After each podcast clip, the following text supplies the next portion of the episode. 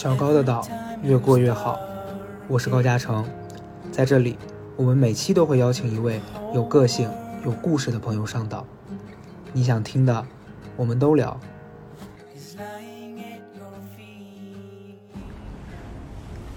大家好，我是高嘉诚，今天是一个非常特殊的日子，为什么呢？是我第一次坐在室外 录这个播客，因为我们两个预算确实有限，去不起那种安静又舒服又温暖的咖啡厅，我们只能在一个楼顶，然后现在周围裹着非常可怜的破布。今天跟我一起做这期播客的来宾是一个女生，让她来自我介绍一下。Hello，大家好，我叫李豆豆，我是紫色美人李豆豆。哎，你知道你其实还是小有名气的，啊，就是也没有吧，因为我昨天跟导演说我要找一个女生，然后他们嗯说干嘛的？我说她之前做即兴喜剧，结果他立立刻猜到了是你，我以为他会说是金靖，结果他说是你，哎，我在即兴喜剧圈已经可也也恰巧可能 那一个人可能就喜欢你了，他就比较冷门。哦 小众是吧？对对对，嗯嗯，你你为什么叫自己紫色美人呢？哎呀，好多人都问我这个问题，我跟你说最真实的答案就是有点意识流，是因为我我一八年哎被奇葩说淘汰之后非常的痛苦，然后就 没有就在家喝酒照镜子，嗯可能是。喝多了吧？但其实我觉得不是，我就是看见我全身都是紫色的，就是我把我所有的衣服，包括我的贴身的衣物，全部都褪去，然后你说你的意思就是说裸体站在裸体镜前？我想文艺一点，然后对我就照镜子盯着死盯着我自己，我就发现哇哦。我是紫色的，然后我还当时还去百度紫色，他们是因为我不懂画画嘛，颜色他们是蓝色和红色结混混成那个紫色，然后蓝色又代表着什么什么什么神秘，又是忧郁，红色又特别火热之哎，我类的。听说紫色代表的是富贵，但是这个跟你好像没什么关系。我啊不能太爆粗口。然后，但后来太多人问我这个问题，然后我我又要说以上那么一大段莫名其妙的话，我为了避免别人问我，我就说啊，我喜欢紫色。啊、对，但我对特别想说的人，我还是会把刚刚那那个，就是在镜子里面看到自己是紫色的。对对对对那后来有找到这件事情的原因吗？也没有。我觉得就是没有原因，我就觉得这个世这个世界是很神秘的。我我我是一个脑脑，我不算脑洞大，我就是我就是还挺逃避现实的人。就我经常会觉得我们这个世界是虚拟的呀，什么各种空间啊、维度啊之类的，就想这些。对，我记得我当时一八年刚认识你的时候，你在节目里面介绍自己说自己就是一个路人还是观众，我忘了，哦反正素人素人。对，那你那个时候是在上班吗？还是我当时也是真的刚失业，我当时在一个那个大 V 那边写，就做段子手，找了一个工作。然后呢，后来可能因为我的段子不够幽默，他说你不用来了。我刚上了几天班，然后我就想，那就去报名个奇葩说吧，嗯就随便去的，没想到没想过会被选上。嗯。那后来后后来这件事给你的生活有带来任何的改变吗？就经济上的压力更大了，因为朋友多了，还都是 爱玩的朋友。以前自己也不怎么花钱，后来天天出去玩，但是还是挺快乐的，因为本来就是追求我更追求精神层面的那个那些欢愉。所以你你原来上学的时候学的什么？西班牙语，哇哦，现在，那你现在还还能用到这个专业吗？用不到啊，但如果什么时候想交一个欧洲的男朋友，还是可以用到的。你现在能完整的讲出一句西班牙语吗？一句还是可以，好吧？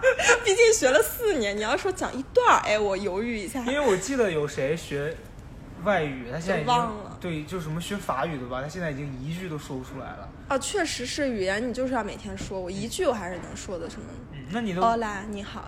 哦，好基础的一句对话。那你现在即便是可能工作机会没有那么多，你都没想到说要把这个事儿拿去赚钱嘛？因为去教外语好像挺挣钱的。我我没我就是知道我自己坚持不下去，所以我就没办法做。我我就是以前我就很曲线救国，我觉得喜欢的事儿就是空闲时间做就好了。我就做过什么导游啊，呃，模特、经纪人助理啊，包括段子手啊，嗯，然后各种各样的工作。从没有一个工作超过最长的也就是二十天。那很短。对，我觉得这是对人家那些公司也是一种伤害伤害我最扯的是，我有一次导游早上入职，下午辞职，为什么？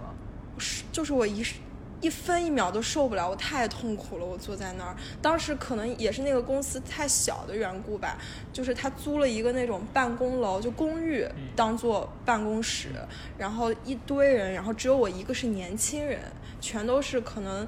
三十多岁也是年轻的姐姐啦，但是就是，但是我在他们之中就是最年轻的嘛。我可能刚毕业，但他们已经工作了六七年这样的年龄了。他们就在聊一些笑点啊、幽默的话题啊。我就想，我这时候是不是该笑了呀？因为所有人都在笑，我就很不自在，不是一个世界里的人。但他们很热情，他们又人又很好，就会让你觉得我还是走吧。所以你，那你下午就当时就去跟人家说我要辞职啊？我特别没有担当，我就是中午出去吃了个饭就跑掉了。没有我，对我下午还是去了。我真的有想过我要不要就跑掉，但我觉得不好。我下午就还是又去做了一会儿，然后我就给那个当时给我面试的那个老板发微信，给他发了很大一段，很真诚啊，我就跟他讲是我自己太冲动了，怎么怎么样。然后他最后有。他也，他理解我呀。我们现在还有微信。他后来还有过导游的那种散活，想让我去。哦，那你导游的这份工作做完了之后，你去干嘛了？当段子手。导游之后好像是模特经纪人助理吧。嗯。当时在一个还挺大的公司哦，龙腾，龙腾精英，然后。我就是觉得好像找工作很容易，给我造成这样的误解。我就是面试一个工作就就都能去，只不过就是比如说就是从最基础的嘛，最基础的工资。然后当时去，我就是觉得起码你就是跟时尚啊是沾边的，嗯嗯。然后就想锻炼一下自己。我发现你是一个对工作的兴趣要求很高，就你你要喜欢这个事情，你才能坚持下来。要是这个工作。可能没有办法勾起你的那个专注力，或者是这个工作的人，你觉得跟自己不是一类人，你就没办法干下去，是不是？啊，我觉得活着为什么要这样呢？我就是经常思考，就可能还是贫穷带给我的压力没有那个，还是大，其实挺大的。但是跟精那个精神世界的对比，我会就是一种自己自己的选择嘛。嗯嗯嗯。那你这样，现在你今年多大？前两天刚刚满二十五岁，啊，我今天说话非常的成熟稳重，也还好，有一些做作。那那你现在这样，就是家里人会给你压力吗？说什么啊？就是要要尽快安稳下来什么这种？也是给之前。就是每次他们催我的时候，我刚好就是，比如说，比如说这一次又一一次大的催我的浪潮来的时候，我刚好说，哦，我最近面试奇葩说呢。我跟你讲，晋级了之后可以接商务，可以赚钱，因为给父母讲就会这么讲，就会告诉他前途有多光明。然后结果那天惨遭淘汰之后，好像没有什么可说的。我又开始跟他们说，我说。哎呀，我我我讲脱口秀可有天赋了，我去讲脱口秀，然后怎么怎么怎么回事儿？我就是老是在，也不算哄骗他们吧，就是稍微美化一下，告诉他们其实未来是充满着希望的。但是我妈昨天早上还打电话问我，问我这两天在干嘛？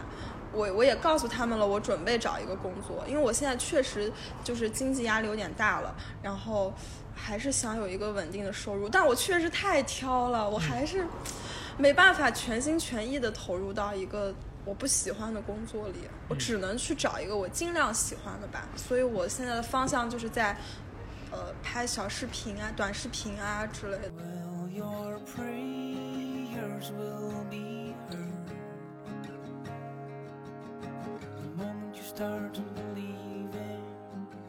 那你现在这种对待工作这种有点几乎算是洁癖的这种状态？会放在其他地方吗？比如说你交朋友，或者是你谈恋爱？不会啊，我其他就爱谁谁都没关系。就是对工作的时候，就是啊，我一定要找个特别喜欢的。然后对对待恋爱，就是哎，是个男的，也不至于吧？没有，我我是觉得是个男的，就是可以聊一下。聊的，是个男的，就是可以暧昧的。嗯如果直白的讲的话，谈恋爱的话，我不谈恋爱的，哦，就是我觉得谈恋爱没意思。嗯，那你到现在二十五岁，你谈过几段恋爱？谈过正式就是说我们是男女朋友，谈过两三段吧。嗯嗯嗯。但是我主要只要谈了，我还是挺挺挺认真的，但我就是会觉得没劲。你觉得没劲的点是什么？就是这个人没办法给你带来新鲜感。差不多吧，嗯就是我大我我到现在印象最深刻的是我大学的时候，我在微博上看到一个段子手，我当时很迷段子手这些东西，你知道吗？然后我就哦太幽默了吧，然后我就直接私信人家加微信，加微信之后。他还是广东的那种男孩，说话就特别可爱。嗯嗯。然后我当时在四川上学，我就趁那个十一假期，我直接就跑到广东去了，去追他去了。嗯我就说我喜欢你，然后我就追到了嘛。追到之后，然后就，然后，刚那个呵呵是什么意思啊？然后我是他初恋，哦，然后他就对我特别特别特别的好，然后我们在一起了一年多吧，但很长时间都是异地恋。嗯我是因为后来我工作了，但他还是一个大二还是大三的学生，就开始没有共同话题了，开始也没有生活，也不会有什么交集了。你追他的时候你多大？我追他时候大四，就正准备毕业呢。哦哦嗯，吓死我！我以为就是你追他的时候你才刚上大学，然后后来后来你们一直持续到他大二。我说那你真的违法，他高中的时候就没有，我上大学没谈恋爱，就是大四我感觉快毕业了，我再不谈恋爱就没有那种校园恋爱。那你大学的时候都在干嘛？有一学学西班牙语吗？专注？我在搞戏剧，我在我那个时候就在搞话剧啊这些，我是我们学校艺术团的那个团长。呃戏剧队的队长。哦，那么后来让我当团长，被我拒绝了，因为西班牙语也是我重要的学业。我觉得，其实我非常能理解你的这种状态，就是我喜欢一个事情，我不想将就，就是好多人会有那种，呃，我如果干不到我喜欢的事情，我先做做别的，然后我再曲线救国。其实我是这样子的人，但是我我我能理解你这样，我也很佩服你。但是其实如果我是你这个阶段，我会有点不太敢，就我会怕万一我一直等一直等我的那个。我理想的那个工作，或者是我喜欢的那个人一直不出现怎么办？哦，喜欢的人可能还好一点，因为恋爱我觉得不太能将就，因为毕竟跟人相处。但工作这个事儿，就是如果你不找到一个能让自己先吃饱的，你很难活下去。对，所以我这两天也也算想通了。我以前可能就是百分之五十能投入到那个不喜欢的工作，我现在能百分之八十了。我已经觉得，其实我还挺害怕的。我怕真的，我三十岁的时候，我可以完全做我不喜欢的工作。哦哦，对，嗯，所以我还是有那，我现在百分之八十，我还是想找一个工作能有稳定的收入，然后我希望我那百分之二十可以随着我的年龄慢慢的在扩大吧。明白。那你这几年就是因为上了奇葩说之后认识的一些朋友，你你的你现在跟你一起住的人是在那之后认识的吗？对对对，其实如果溯源的话，其实也算是因为奇葩说认识的一些人，然后呢有朋友的朋友的朋友的这些这些事情，然后对我现在室友是搞音乐的，嗯然后一开始是一开始当时是因为我没地方住了，然后他们的那个房子很大，有很多的那个空房间，然后我就去了，当时不认识，然后后来一发不可收拾，就是太合得来的，太合得来了，包括那个三观啊，然后各种每天那些思维啊，然后就一直住住住住在一起。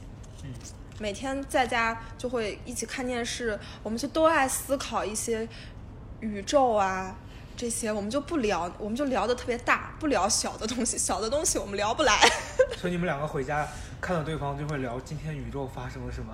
嗯，就是聊一些什么，说啊会不会有什么无为空间啊？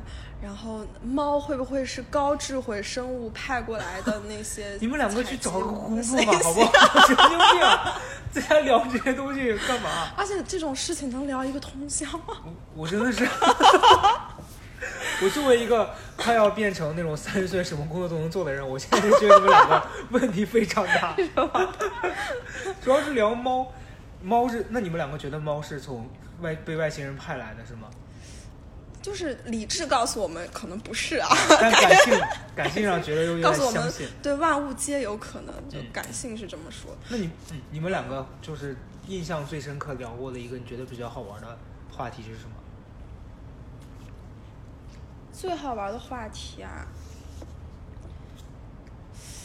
就是什么，啊，就是聊什么，哦、行为沉沦，对，什么东西啊？什么东西啊？你你刚才讲这段话的时候，你整个人陷入了一种目光呆滞，然后在思索的状态。对，我们在我很怕你突然就被外星人带走，你现在好就这样子。好另类啊！你。我好另类，嗯。好多人说我很奇怪。我们就聊行为沉沦，是看了那个那个，哎，我把人家实验的名字都忘了，嗯。就是他把那个一堆几千只老鼠，嗯。关在一个，就是这个地方不愁吃不愁穿，就是他想模拟人类社会的那个进程嘛，不愁吃不愁穿，然后呢，呃，以为好像是三千只还是四千只老鼠，然后就是看它们繁衍的状态，然后就放了五年，观察了五年，就发现这些老鼠。后来就是他们过得太无聊了，因为他们不愁吃也不愁穿，没有事儿可做，于是就发发生了，呃，公老鼠去找公老鼠，哦，母老鼠找母老鼠，还有互相打架呀，然后明明有吃的，就是他妈的不吃呀，各种各样的不就。是人类社会吗？啊、然后就说其实就是一种行为沉沦，就比如说现在很流行的，比如说所谓的什么亚逼呀、亚文化呀，那以前没有，就是因为大家还在讨考虑考虑吃的问题，现在就是各种各样的。为什么我们能在家讨论什么宇宙啊？就是因为大家太和平了，生活的太好了，不愁吃不愁穿的。以及你现在还在考虑这个工作，我我没那么喜欢，我就不去做，也是因为还没到饿死的程度，不然让你发传单，你也是会去的。对，我们可就就可以用行为沉沦解决 所有的事情。我们有时候在家就这样瘫着，瘫了一会儿，对视一眼就觉得沉沦了行为，沉沦了，神经病！就这种感觉。真的，我就建议你们两个去上个班吧，真的是。但我比他焦虑，我确实需要上班，因为他只需要在家，他就是要沉做。音乐对，在家做音乐，他每天思考这些，人家可以把它表达出去。对我的点就在于我没有一个表达的出口，我就很后悔，我小时候没有学一些，哪怕学一个画画，嗯我我能把我我经常脑子会有很多的画面，我觉得还挺脑洞很大，但我没有这个技能把它表达出来，这就是失败者与成功者的区别吧，我觉得。嗯嗯。那他作为音乐人，因为我有一些朋友也是搞音乐的嘛，嗯，就其实现在好像除了那些特别红的人，一般做音乐也是很难糊口的。你室友的状态如何呢？他混的还算可以，就是比那些特别穷苦吃不上饭的好一音乐些好一些。但他，但按他的才华，我也是觉得他应该更加大红大紫才对。但是他是一个很容易满足的人，而且他也不出门，嗯每天在家，他就是点外花钱就是点外卖嘛，嗯点外卖又能花多少钱呢？他就是做音乐点外卖，做音乐点外卖。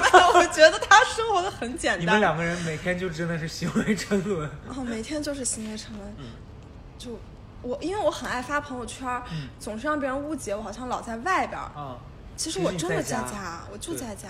对我我跟你讲，我印象中两个朋友圈非常有可读性的人，一个是姜思达，一个就是你。因为姜思达经常发一些莫名其妙的东西，比如说今天早上我看到他发一条什么说什么姐夫骚扰我怎么办，就是一些奇奇怪怪的东西。太好笑。然后底下再再跟再认真的分享什么，如果姐夫什么偷摸你，你应该怎么样报警还是什么有的没的，我就觉得太神经病了。然后再一个就是你，就李豆豆之前发过一些很奇怪的朋友圈，就是他在家因为被节目淘汰了，他就开始哭，哭着哭着突然发现啊我好美啊，他就开心了起来。我就觉得这个女孩 what's wrong？然后后来根据他的朋友圈，我找到了他的另外一项技能，是他他是一个喜剧喜剧说唱人。喜剧说唱，就是因为我是从呃去年的时候嗯在面试奇葩说的时候，就是因为我觉得你你要带个新的东西给大家嘛，你嗯光光辩论这件事儿，因为我们又不是靠辩论去赢得的，就肯定要靠有趣。我就会在我的那个辩论里面融入一些 rap，虽然没有播出，但私下的时候我感觉大家还挺喜欢的。然后我就一直开玩笑，我说奇葩说容不下我，我还可以去新说唱，其实新说唱也未必容得下我。后来我还蛮有自知之明的。是的。后来听到了你的音乐，我发现哇，哦这可能真的是一条路。他有一首他有一首歌叫什么？就那个沪漂什么？沪漂那个是北漂变沪漂是一种背叛，你看愤怒就上来了。，这首歌《北漂变沪漂》是一种背叛，在网易云音乐上可以听，大家一定要去听一下。这首歌太洗脑了，尤其是它中间的那段 hook，非常的难听 非常的难听，但却非常的有印象。我就记得那一段什么上海，上海，你说你要去上海，为什么都要去上海？简直就是对我的一种伤害。真真的 是不是货真价实的难听？因为那天我在家放这个，我室友路过说你在听什么啊？就那个语气，你知道，已经嫌弃到不行。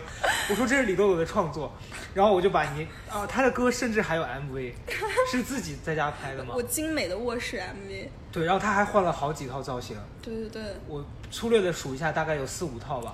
对，我就是换一套造型，然后定点摆在那儿，我就随意的舞动，最后拼凑在一起。对，然后他的那个，反正还有一些就是什么，他在房子里面暗自悲伤、行为沉沦的一些片段非常的悲伤。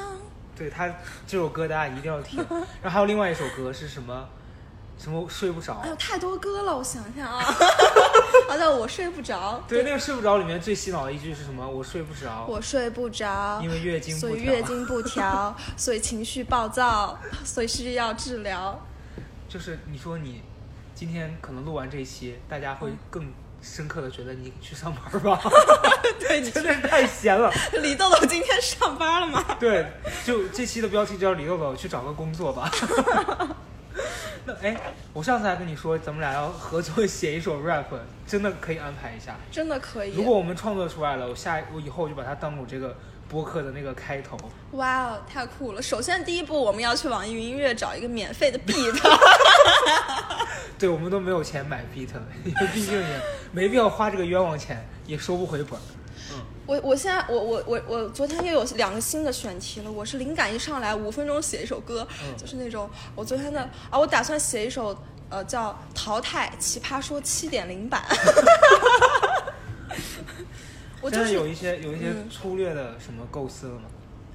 构思就是，嗯，什么之类，就大家都排着队说辩论，我会，我会，类似于这种。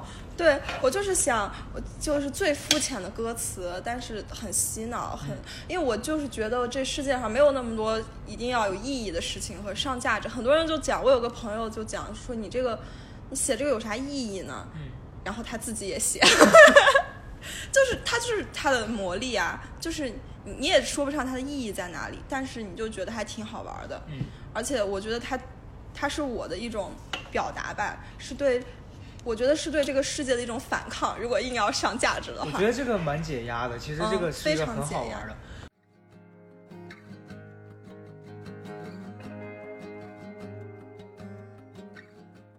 我我前天不是刚从西双版纳回来吗？嗯，我跟赵英男还有几个朋友，我们去那边玩儿，然后我们到了一个当地的热带雨林的那个公园里面，我们就创作了一首歌，哦那个歌的难听的程度跟你不相上下。来一个，来一句，来一句，那个那个歌的开头第一句，因为我们是一人一句，就是嗯即兴的。嗯，开头是赵英楠唱说：“今天我们来到热带雨林。”然后你猜下一句是什么？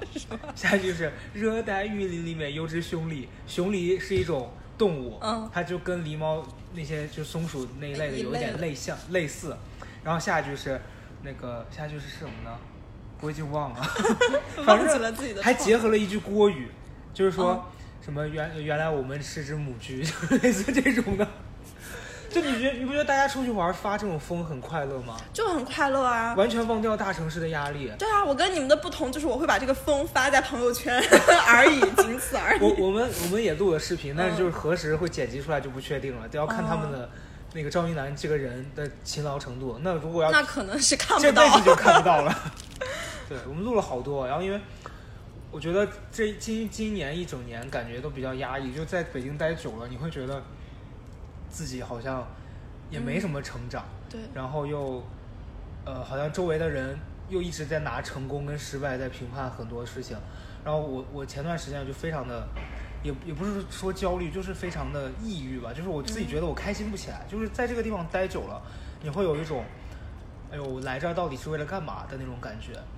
就是嗯我发现我周围的人分两类，一类是他在拿死工资上班的人，嗯然后他们就完全被工作绑架，对对对，走不开。对，然后有任何事情都要要先给工作让道。然后有一次我去那个阿里那边做直播嘛，嗯然后我结束出来已经是十一点多了，然后我发现门口好多人在排队等车，然后以及上次有一次去看那个金靖跟刘胜英的那个嗯即兴表演，哦，对我们即兴圈的一个盛大的表演。演 对，然后他们那个表演的地方在那个朗园朗园嘛，嗯朗园那个地方就不是好多大公司在那边，国贸那边有很多公司，嗯，对，然后那天是个下班点，我骑着一个小小自行车就往那边走，因为打车根本就堵死了。嗯，然后我才发现，下午六七点的时候，那个地方下班有那么可怕。对吧？我对，就也见过那。所有的人排着队，像那个蚂蚁一样从那个楼里面出来。嗯，还有住在燕郊的那个对黑车司机，燕郊燕郊。是的，是的，就是因为原来我住像素嘛，在嗯在草房那边，经常会听到说什么燕郊走不走，什么哦就是通州那类的。然后那天我发现，原来在国贸上班的人也有那么多住燕郊的，对，就就是发现自己原来有住的蛮好的。话也不能这样说，只是我觉得说原来大家那么多人都在被生活就压迫，就就压力很大，然后就很长一段时间我就在这种情绪里面觉得，哎，我到底要干嘛呢？然后你觉得好像生活也一成不变，然后也也创作不出来什么东西，然后搞笑，你你又不是一个靠搞笑去维持生计的人，然后你也会觉得我我为什么要一直逗笑别人来、嗯来换取什么？就就很多矛盾的点在我身上。然后这趟出去，我完全不想这些东西之后，我好开心啊！但是回到北京的第一天，我就觉得哎，so sad，非常的忧忧伤 非常的悲伤。对，哎，现在怎么样？是两个人是要抱头痛哭了吗？那也不至于，我觉得我还挺快乐的我很容易快乐，也很容易 so sad。嗯，我就是但你恢复的很快，我非常非常快。嗯我记得我印象特别深的是有一次，我我我我最早我很爱跟薇薇姐聊天，嗯我当时有一段，我有一天我怎么那么那么难受啊？嗯但我身边没有一个。呃，感觉能引领我的人，我觉得我需要找一个姐姐，或者找一个比较。但其实薇薇姐自己也挺少女的，嗯但是我当时我记得我给她发了很长，我就给她说我很难过什么的，嗯她就说怎么了？她说我去洗澡，你就打字，然后我洗完澡出来看，我就给她发发发发发了很长，我最近所有的乱七八糟，然后发完了之后，发完的那一瞬间，我觉得发了什么东西、啊，什么东西值得我发这么多？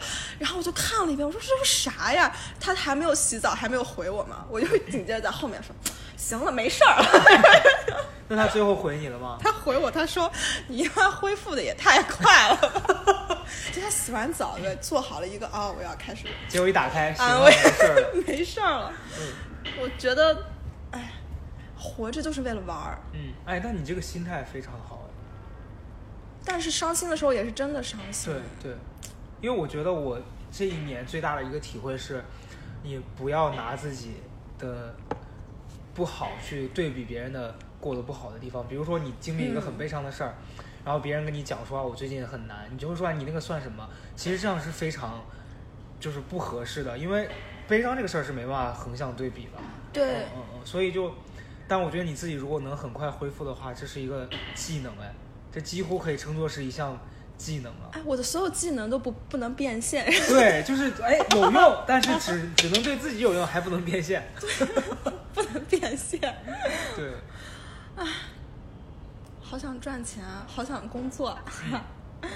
那就是如果有听到这个播客的 HR 什么的，可以联系一下他。没有，人家一听我前面上午入职，下午辞职，根本就不敢要。哎，那你前前段时间我听说你是在做那个即兴喜剧吗？嗯哦你做了多久啊？哦，对，这个就是我想说的，为什么我以前曲线救国那么多的工作，最后我觉得没用，就是因为我做即兴喜剧，我发现我不费吹灰之力，非常快乐以及轻松的就坚持了快两年，嗯完全没有思考这个事情，就是直接顺了两年，那就说明喜欢表演嘛。两年很久了，嗯对吧？而且我们，而且我觉得还不够，我就觉得我我我停止是因为公司倒闭了嘛，然后 就是以前在国贸那个地方，我们公司也在那个大望路那边儿。其实，在去年一九年十月份就倒闭了，嗯突然间就收到消息说解散了，然后。但我们团队是五六个人，我们是一个即兴团，我们还在一直坚持演出，就自己，然后就开始我做公众号、做海报，起了个名字叫 Comedy 二十四 K，、然后还有一个女生负责去聊场地，北京到处跑，只要聊到了我们就去演，就这样，然后大家五个人分钱，可能一人能一场能分个一两百，两百块钱，我有的时候起不来，打车过去都要花一百。那你这那你们这个演出的频率是不是也很低啊？很低。当时我们刚这个队，等于就变成一个民间团体了。对之前是背靠大山，然后变成民间团体之后，就发现我们以前被公司保护的太好了。我们公司有在华贸有自己的场地，哎当时像单立人这些演员啊，周奇墨啊这些老师都是到我们场地去演，嗯但我们是那个场地的签约演员，就属于这种。我们从来没有跟外面的喜剧厂牌有任何的互动。我们公司倒闭了之后，我们天天往单立人跑，就搜手，我们就喝不喝酒啊，哥，然后就整天搞一些这种，哎呀，我们喜剧圈的局怎么怎么回事儿，然后就跟大家就关系混得很好。然后我们自己也发现了喜剧圈的人非常非常的纯粹，大家在一起不聊别的，就聊一些喜剧啊，聊段子啊。所以我我觉得我一直从毕业以来，我身边的所有的环境都是很梦幻的，在家行为沉沦，在外聊一些段子这些事儿，就感觉我生活在我生活在社会的，我不算特别底层吧，反正就是在经济上面算底层，但是好像又没有那么的人间烟火的那种感觉。嗯我聊说到哪儿了？最初的问题是啥？最初的问题是做即兴喜剧这件事情，对对对结果你就聊到了，又又继续沉沦了，你又沉沦了，又沉沦了，又沉沦，拉回来。嗯那现在解散了之后，你其他那些朋友他们都干嘛去了？他们现在还在演出，前两天还去青岛了。然后因为我我想二十五岁自己在家思考思考，我就这次就没去。嗯前段时间还去了广州的一个戏剧节，就是其实我们五个人说，因为说实话，即兴表演非常靠团队的默契，但我们五个人已经磨合了两年了，所以我们五个人去哪儿演都是能能演出一个很好的效果的。但是琐碎的事情在于前期的，比如说你要联系场地啊，你要干嘛干嘛，你一个月可能也就两三次外地的演出，一外地可以赚多一点，可能一次能赚一千多块钱吧，但你还是远远维持不了生活的。对，而且你没有一个固定的薪资的话，你很难去为之奋斗。就觉得我为什么，比如说那个女生，她会想，那为什么你们啥都不做，我要去跑场地？我跑场地我又不赚钱，我也会想，我为什么要做海报、写公众号？我当时早上九点打开电脑，假装自己是一个国贸的白领，然后六点下班，你知道吗？中午点个外卖，我就坐电脑前做海报，哎呀，写篇公众号。但是这些都是不赚钱的呀，我时间久了就会想，为什么呢？对，为什么要这样子呢？我只是喜欢演这个环节，我好像就不想要其他的环节，因为我觉得这是我们自己的厂牌，我想把它做好。就即使是这样，你都很难坚持下来，更何况是别人说你去做吧，嗯嗯，就坚持不下来。我觉得.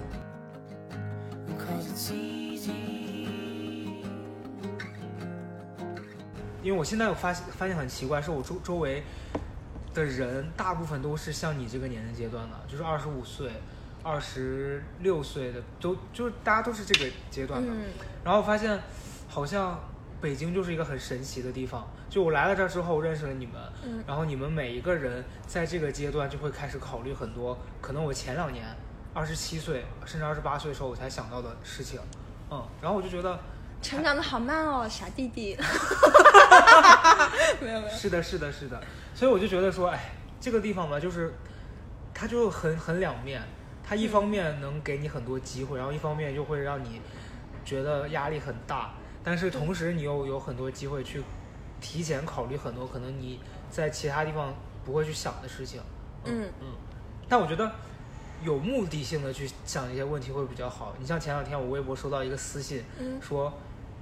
这嘉诚，你觉得活着的意义是什么呢？就像这种问题，我现在就是，就是哎呀，我就心好累。嗯就这种问题，你要怎么答也太大了吧？后来我就回他，我说就如果真的那么难想，就不要想了，干点有用的事儿吧。就我觉得大家 哎呀，他说哦，还能不想呢？我我都没想到还能不想。就是你想，你想，你要想一些能找到答案的问题。嗯就活着是为了什么这种问题你？告诉他不要行为沉沦，对你想点有用的吧你，你不如去脱光对着镜子照照，看看自己什么颜色。你什么颜色？对呀、那会儿好多人问我他是什么颜色，嗯，花溪都问过我，那。你那你那你能看到它是什么颜色吗？没有，当时那样就是有点悬，嗯就是我觉得自己是紫色的，也就过去了。嗯然后呢，我有一个女生朋友，她也是就是喜欢这种奇奇怪怪的东西，她就问我，她说：“哎呀，那你觉得我什么颜色？”我的跟她根本就不熟，就蹦迪认识的一个女孩儿，但我还挺喜欢她，我就给她说：“我说你是墨绿色吧？”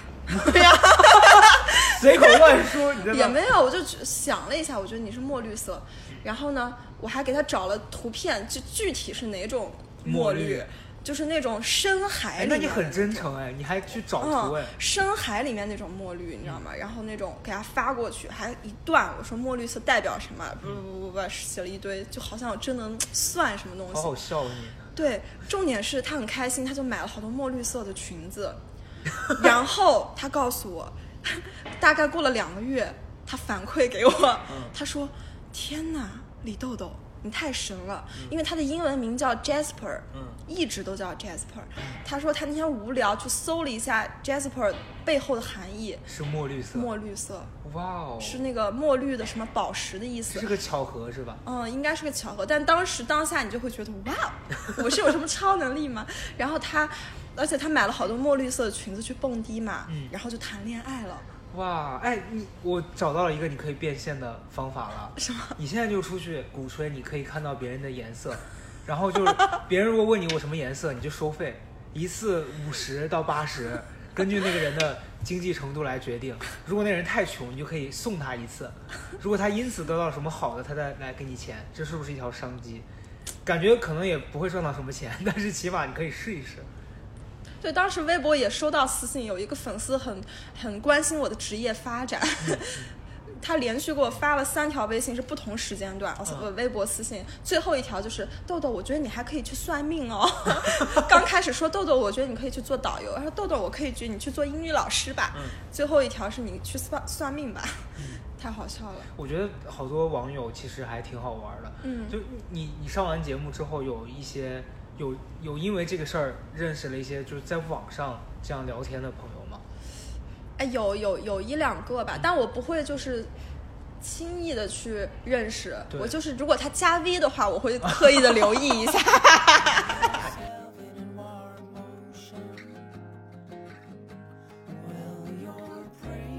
那我们两个认识的时间其实也不算短了。嗯在你看到的状态里面，你觉得我在生活里面是一个什么样的人？我觉得你在生活中是一个还蛮得体的人。对，因为可能只有赵英男、冉高明这样的人才看到我不得体的地方。对对对，但能感受到，因为你毕竟你你能跟冉高明他们玩那么好，说明你也不是什么 什么正经的。正经人。嗯就是挺，就是我们我们的表面看起来都还蛮端庄得体。我觉得我跟你是一类的，就看起来很那个。就大王就经常跟我讲无数次，觉得我好奇怪哦。就他一开始以为我是一个巨单纯、巨什么都不懂、傻傻的那种小笨蛋那种感觉。天使，单纯。天使是自己加 对天使是自？己硬加的。后来就发现我可能也也也喝酒啊，也蹦迪啊，也就是说脏话，也就有的没的发朋友圈那些，就是觉得我们都是属于那种需要。一起相处一段时间才能真的认识的人，所以网友他们就是你没办法，你不可能跟每个人做朋友呀。是的。而且网友总有一种他跟你很熟的感觉，就 why？我觉得有一部分网友就是这样，但是其实我我认识了一些可能通过呃节目，然后后来嗯慢慢的就是他们很长时间一直在跟我发私信，后来哦聊天认识的人，有部分人就还蛮好的，嗯就是我我有一个微信的群嘛，然后里面会有一些人，他们就那个群本来我建那个群的目的是说，呃，可能有些人想给我发私信什么，我未必看得到。那在这个群里面，如果你有什么真的艾特到我，我看到了，我可以跟你聊天，因为反正有时候我没事儿，这件事儿对我来说也也也算是打发时间的一个。后来我发现这个群现在没有我，他们也聊得很开心。有时候我说话反倒没有人理我，就里面大家四百多个人在里面哇，其乐融融，每个人就找到了自己的朋友。有时候我说一句话，底下是安静的，我就想说 OK，好，那我走啊。过两天你被踢出去，那倒不至于是群主是吗？但是我觉得快了，就但但我在想这件事儿，就我觉得就是一群陌生人因为一个共同的人，然后他们嗯能聚集在一起，也还挺挺妙的。挺好的，挺有意义的。其实，因为你在身边中，身边大家环境很局限，你认识得到的就是这些人。你在网上可以认识更多和你志趣相投的人，但你要付付出很多的时间和精力，这个是比较累。当时我记得有个网友给我评论啊，当时我特别爱看漂亮的小姐姐，我当时看那个《明日之女》嗯明日之子》那个女生记，我就我就感叹，我因为我还挺感性，我就莫名感叹，我就说，哎我天，我看《明日之女》每个人我都好喜欢，为什么每个人都又会唱又会跳，然后都还挺可爱的嘛？我就还是抱着善意去看这个节目，然后就有人给我评论说，哼，我觉得这个节目一点都不好看，我就给他评论回复我说，嗯。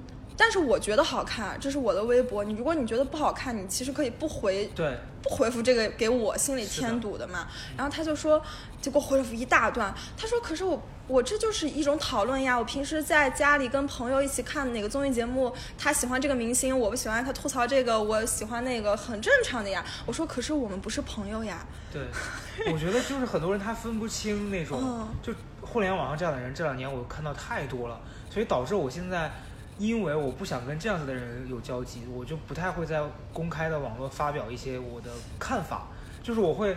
比如说，你看我微博现在发的一些都是我自己对自己生活的一些评论，哦然后以及一些可能照片什么的，嗯就我不太会对公共的事情发表看法，因为我觉得，首先我的看法对这件事儿可能也没有那么重要，其次是 不重要，对，因为这个事儿，如果招来了一群那样子的人，我会觉得心情会被搞得很差，对，给自己添就没必要。因为我今天，我最近我最近对科技类的产品不是很感兴趣嘛，经常看一些手机测评啊，什么电子产品的，我就关注了一个呃一个摄影博主，嗯他就是拍那个给苹果的很多那个宣传照拍照片的，然后他的微博发的全是自己用那个 iPhone 拍的城市的景观啊什么的那些的，然后人家就很习惯给自己的那个照片说上海在上海瞎拍。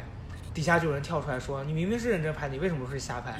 说你不要说瞎拍，你说谁拍都可以啊。”我就想说，干你屁事！人家自己的微博，人家用什么字都要你们来管，就是这样的人，你看多了，你会觉得他们很很很可怜吧？就是哎，随他去吧。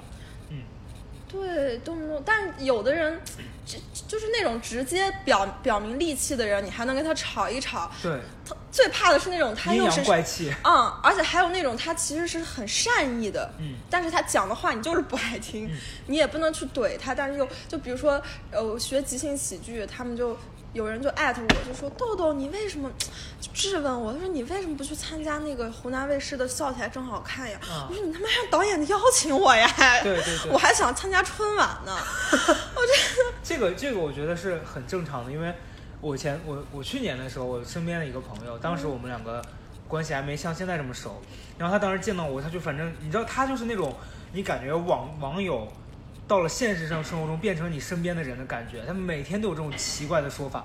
有一天他就问我说：“你为什么不去上快乐大本营啊？” 我就我就用了一句同样的话，我说我还我还想上春晚呢。那问题是那是我想去就去的吗？人我有什么资格去啊？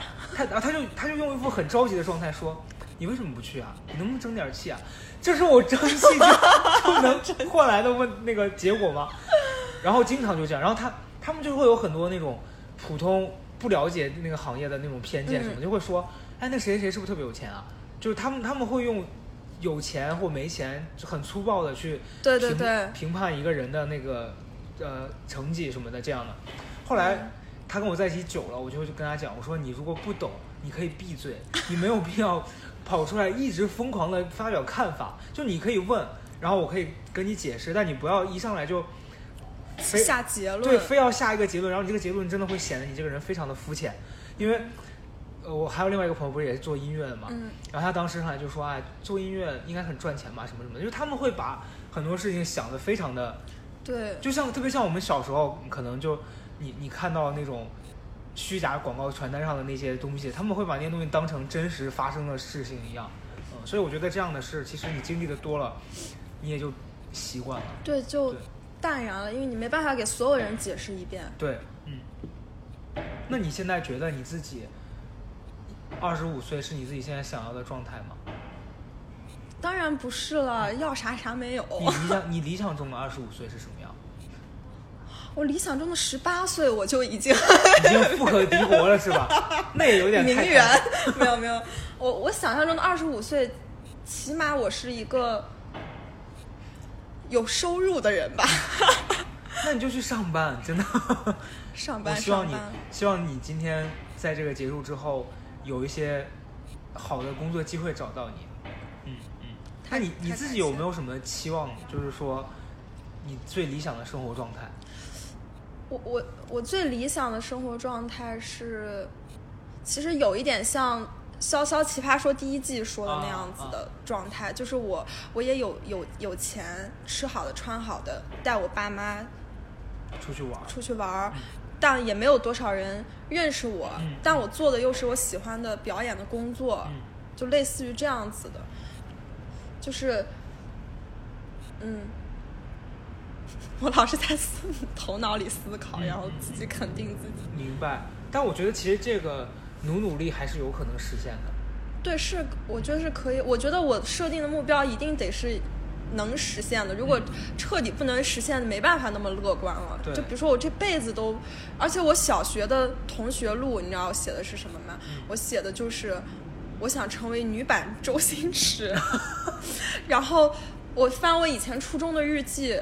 我还挺感慨的，当时我们那个喜剧公司倒闭的时候，我不是疫情回家了，就翻我以前的日记，我发现我初中就想做喜剧演员，嗯我写的我想做喜剧演员什么的，我后来觉得也算是某种意义上实现了，所以我觉得我还是要继续努力，我就是想做喜剧演员，而且我的终极目标就是上春晚演个小品，嗯嗯。就是能全家人能在电视上看到的那种明。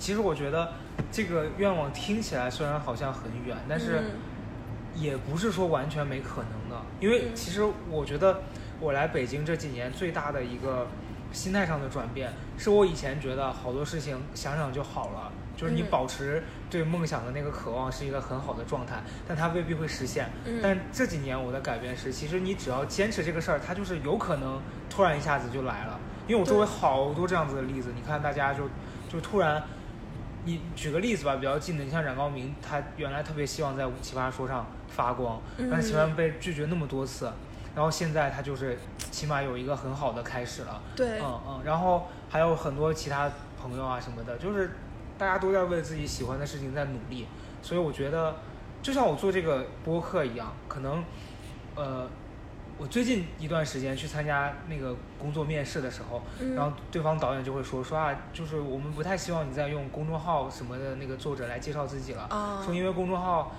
他们他们的理由是说，因为觉得公众号现在已经没有前两年那么火了，然后说你会把自己就是说的感觉很 low，但我觉得其实我没有觉得这件事是 low，它可能是我过去一个阶段的一个标签，嗯，对我觉得可能下一个阶段，也许我播客做的很好呢，会变成一个播客的一个什么主播什么有名的人，或者是我我不做播客了。我回去写书，然后也许我会写一本很好的书。就是你一定要相信自己在做这件事情的未来，它是一定能给你带来很多新的希望的。所以就是我，所以我觉得在春晚上看到你，如果真的在央视的春晚看不到 表，情，如果真的在在央视的春晚看不到，我就为你举办一场，就是我们全家，我和我家狗 还有我室友看你的春晚。家庭春晚对，你就在给你弄一个框架，你在后面演吧。也是可以，其实。对，嗯那你最后，你你，我觉得你可以就是把它当成一个年底许愿嘛。你希望明年的这个时候，你能过上一个什么样的状态呢？说实话啊，有点不想许这个愿，因为我其实你你在问我之前，我每年过生日都会这样子想。，嗯。我一八年奇葩说的时候，我就在想，我一九年的时候，嗯哼，奇葩说第六季、嗯发光发热，然后海选就没选上，然后哎呀，一九年的时候又想，哼，二零年发光发热，对，我想现在这个喜剧公司绝了，明年哇塞各种巡演，然后倒闭了，然后，哎，我就想明年有个工作吧，嗯明年的时候我是有工作的，对希望希望你的这个愿望，让整个工作市场变得景气起来吧，我只能这样说。好啦好啦，我觉得今天跟豆豆聊这些，呃，反正我是觉得，我我想找他聊，是因为上一次我们两个有一天约饭，我们两个就随便聊了几句，我突然发现他跟我原来在朋友圈里面看到的那个李豆豆是有点不一样的，所以希望你们今天听完这个播客也会喜欢他，然后如果你们愿意看他的表演啊，或者是关注他，就可以去微博搜索“紫色美人李豆豆”。豆是那个逗你玩的豆对，哦紫，色美人李豆豆，也可以去网易云音乐收听他的嘻哈喜剧说唱，是吧？喜剧笑话对，说唱笑话，说唱笑话就是那笑话个说唱。沪漂是对北漂的一种背叛，这首歌我强推。